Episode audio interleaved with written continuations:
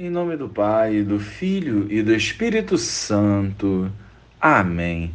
Bom dia, Jesus.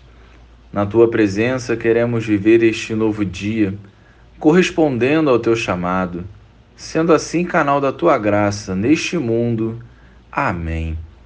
Naquele tempo, Jesus entrou num povoado e certa mulher de nome Marta recebeu-o em sua casa. Sua irmã, chamada Maria, sentou-se aos pés do Senhor e escutava a sua palavra. Marta, porém, estava ocupada com muitos afazeres. Ela aproximou-se e disse: Senhor, não te importas que minha irmã me deixe sozinha com todo o serviço? Manda que ela me venha ajudar.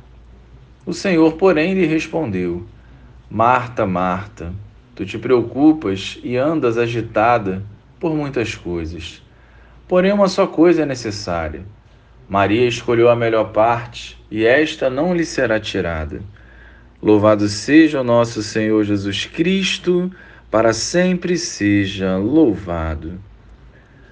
Muitas vezes os afazeres do dia a dia nos consomem tanto que nem na presença de Jesus conseguimos parar para escutá-lo.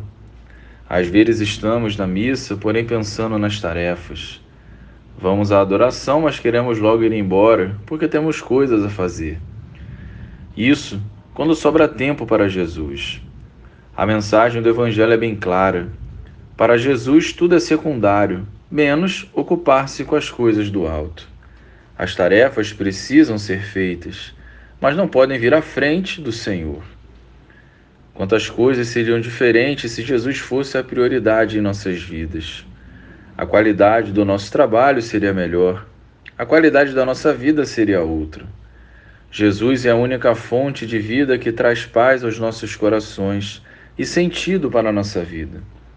O excesso de preocupação nos impede de contemplar Jesus como ele merece. Se organizarmos bem o nosso dia, veremos que é possível dar esse passo. Temos a graça da Eucaristia ao nosso alcance e em muitos lugares sequer tem a missa dominical. Guardemos o momento do nosso dia exclusivo para o Senhor, sem que as perturbações do mundo nos atrapalhem. Visitemos mais o sacrário, ainda que seja por pouco tempo.